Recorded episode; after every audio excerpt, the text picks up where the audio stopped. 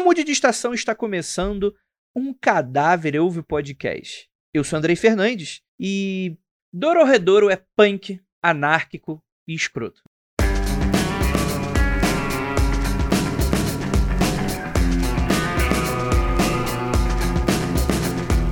Sim, escroto, mas não daquele jeito ruim. De jeito que você solta umas risadas, dá um gole na sua bebida para uma dose a mais daquele pequeno momento que nada faz sentido e o aparente desleixo quanto aos cuidados que tomamos para uma vida social segura e respeitosa dentro das nossas bolhas passa a ser entendida como uma roupa desconfortável que passamos a tirar no final do dia. Porque assim, Dorerodoro é igual a isso, sabe? Quando você chega do trabalho com aquele uniforme socialmente aceito chamado pele, e após uma ducha escaldante você pode finalmente tirar a sua pele de ser humano e deixar se esparramar em um confortável sofá como o demônio que você é.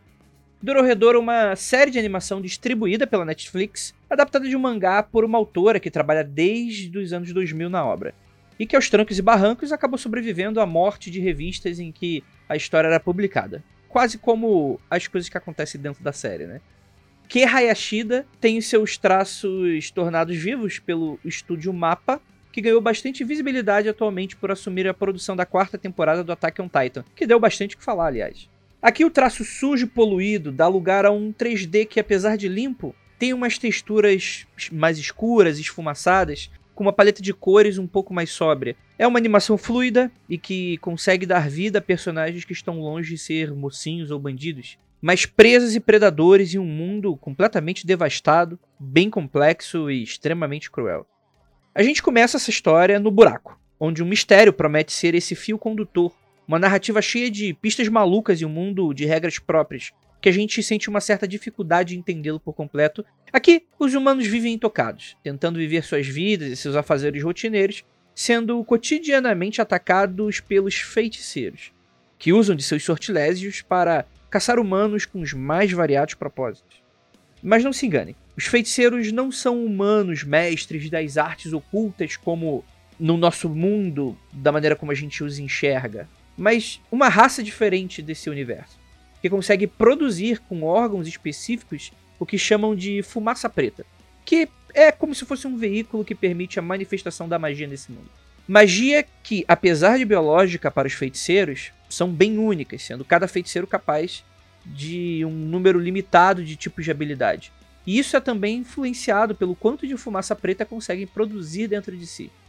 Rapidamente, ao mergulhar nos episódios que parece fazer tão pouco sentido quanto a abertura do desenho, você percebe que a história do homem com cabeça de lagarto, o Caimã, e o mistério de quem o fez desse jeito, é apenas uma desculpa para sermos turistas em um mundo muito diferente do que você já viu. Afinal de contas, o Caimã perdeu completamente sua memória e tem apenas fragmentos confusos das respostas. Ele, portanto, serve como os nossos olhos frente a um mundo tão esquisito quanto esse. Isso é importante porque, no meu ponto de vista, onde o Dororedoro brilha é nessa maneira dinâmica de como aquele mundo funciona. Que sempre nos lembra que, apesar dos personagens serem carismáticos, poucos ali têm algum propósito verdadeiramente altruísta, ou que possui uma busca capaz de produzir uma mudança naquele mundo bastante cruel. E não se enganem quanto a isso, já que o roteiro nos lembra a quase todo momento que a violência é parte da vida daquelas pessoas.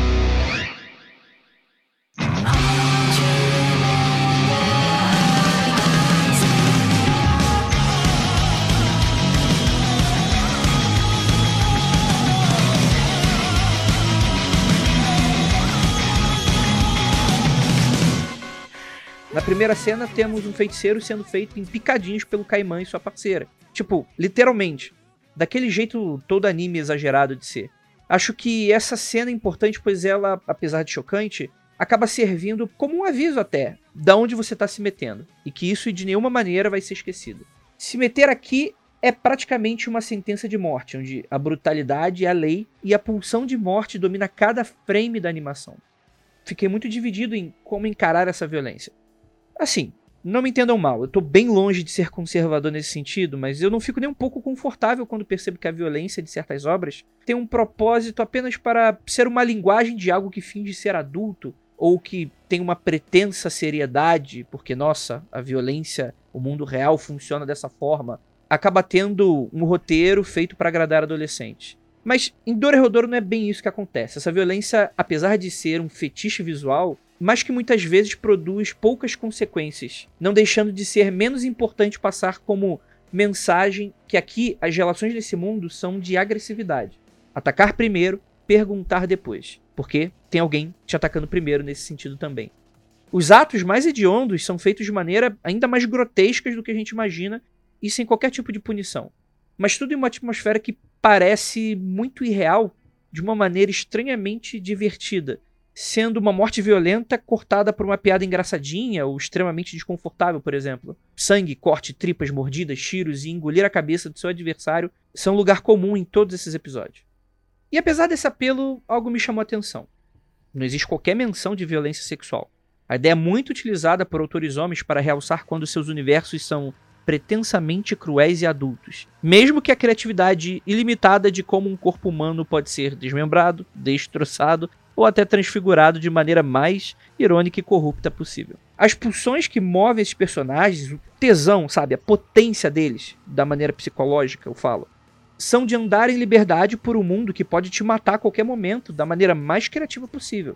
E essa tensão é o que move adiante a trama e faz com que essa senda dos personagens, na maior parte das vezes, como eu falei, egoísta, mova também eles para um futuro completamente incerto entre a vida e a morte. Mundo esse que não se sustenta com um conflito simples. Tendo três dimensões que funcionam como a hierarquia, o buraco é, como o nome sugere, o lugar onde o poder acaba e que tem como morada os humanos, a raça mais fraca desse universo. E a poluição advinda dos experimentos do mundo dos feiticeiros logo acima deles. E temos literalmente também o inferno, onde os demônios habitam, que é uma raça ultrapoderosa e que, apesar disso, está extremamente entediada. A população humana no buraco está nessa base da cadeia e funcionaria como funciona uma favela, por exemplo. Os humanos não têm qualquer defesa quanto a invasões dos feiticeiros e suas demandas por experimentos e treinamento, sendo usados muitas vezes como cobaias para novos truques iniciados. E, claro, eles estão muito além da capacidade de se defender, sendo muitas vezes punidos quando de fato acontece. Apenas querem viver suas vidas em seus trabalhos, muito parecido tudo de como funcionaria no nosso mundo. Já os feiticeiros, eles já funcionam de uma maneira diferente, quase como uma classe média desse mundo. Dentro de sua dimensão utópica, podem ser mais ou menos bem-sucedidos. Isso é claro, dependendo da base do nível do seu poder, ou seja, a produção de fumaça preta que acaba dividindo eles em castas, né? Quanto mais poderoso, mais coisas você tem, mais poder e influência, né? Podendo ser frívolos e nababescos ou simplesmente trabalhadores com comércio próprio, por exemplo, tentando lutar ali pelo pão de cada dia. Enquanto no buraco a luta é pela sobrevivência, aqui a briga costuma ser por vaidade, poder, influência. E os feiticeiros são muito bons nisso, buscando evoluir seus sortilégios, criando intrigas entre si em competições que parecem fazer cada vez menos sentido. E apesar de poderosos, os demônios são é, Tá, eu não vou matar muito a sua surpresa. Mas se tornam cada vez mais presentes e importantes conforme a trama vai se estabelecendo e avançando. Mas ainda assim, eles são cheios de segredos e demandas próprias, que costumam às vezes inverter essa balança, apesar de ser tudo por tédio ou diversão. E apesar de tudo isso, soar muito maluco, ainda não chega nem perto de como eu me senti assistindo. Tô falando sério. Tem aquelas obras que vão além da lógica entre isso aqui é bom ou é ruim? Isso aqui é, é um lixo? Ou isso aqui é a melhor coisa que eu assisti na minha vida?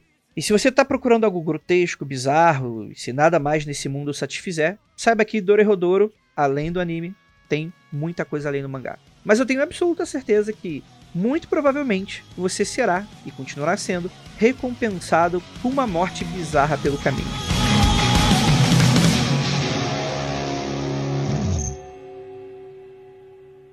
Um Cadáver Ouve Podcast é um programa disponibilizado pelo Mundo Freak. Acesse esse e mais episódios pelo nosso site, omundofreak.com.br, disponível também em todos os agregadores. Um agradecimento a todos os nossos apoiadores que foram responsáveis por financiar esse e outros projetos. Sejam também. Acesse apoia.se barra confidencial e participe. Dependemos de você para continuar esse e outros trabalhos. Muito obrigado e até a próxima.